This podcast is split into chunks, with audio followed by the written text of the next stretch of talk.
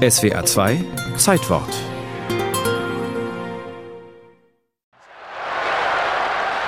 Bei der Olympiade 1968 in Mexiko wurde zum ersten Mal die 10-Sekunden-Marke im 100-Meter-Lauf geknackt von Jim Heinz. Aber es gab auch einen politischen Eklat. Nach dem 200-Meter-Lauf am 11. Oktober war das.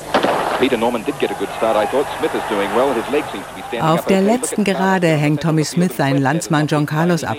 Er läuft als Erster ins Ziel. Carlos wird auch noch vom Australier Peter Norman überholt, wird Dritter. Das Rennen ist spektakulär schnell, 19,83 Sekunden, Weltrekord für Tommy Smith, genannt The Jet. Während der Siegerehrung dann der Skandal. Smith und Carlos, beide Afroamerikaner, ziehen jeder einen schwarzen Handschuh über und als die Nationalhymne erklingt, strecken sie die Handschuhfaust zum Black Panther Gruß hoch in die Luft. Dieser Protest gegen die Rassendiskriminierung in den USA kommt sie teuer zu stehen. Statt Applaus ernten sie Pfiffe und Buhrufe. Knall auf Fall werden sie aus dem Olympischen Dorf verbannt, müssen Mexiko verlassen und das Olympische Komitee der USA suspendiert sie für immer. Politik habe im neutralen Sport nichts zu suchen, so die Begründung. Die ganze Welt diskutiert über diese Siegerehrung und das Foto davon wird zur Ikone der Bürgerrechtsbewegung. Carlos und Smith sind schlagartig berühmt. Menschenrechtler von überall her beglückwünschen sie für ihren Mut. Niemand achtet auf den dritten Mann, den Weißen auf dem Treppchen, Peter Norman. Sein solidarisches Verhalten wird erst viel später gewürdigt. Kurz vor der Siegerehrung hat der Australier von Smith und Carlos erfahren, was sie vorhaben. Auf ihre Frage Bist du für die Bürgerrechte? hat er Ja gesagt und I will stand with you. Ich werde euch unterstützen. Von einem anderen US-Sportler bekommt Norman einen Anstecker vom Olympic Project for Human Rights. Genau den gleichen Button, den Smith und Carlos tragen.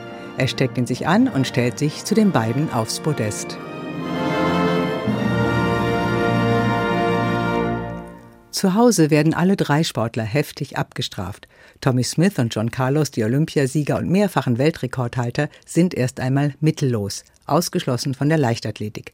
Carlos nimmt jeden Job an, wird Hilfsarbeiter. Smith wechselt zum Football, trainiert später Sportler an einem College in Los Angeles und Carlos in Kalifornien. Peter Norman, der mit seinen 20,6 Sekunden einen australischen Rekord aufstellt, der über Jahrzehnte bis heute nicht gebrochen ist, diesen Mann trifft der Zorn seines Sportverbandes besonders hart.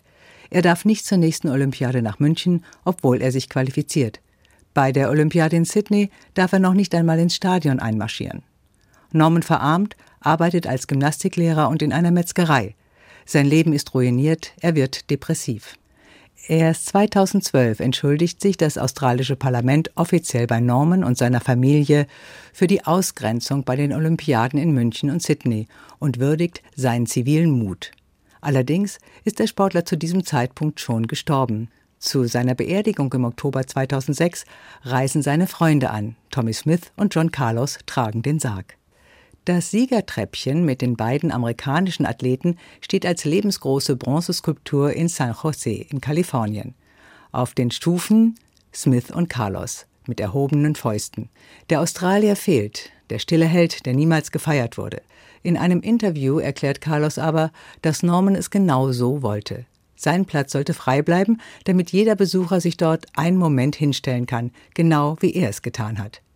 Viele Amerikaner tun das auch, lassen sich dabei fotografieren und können vielleicht erahnen, wie mutig diese drei Männer waren.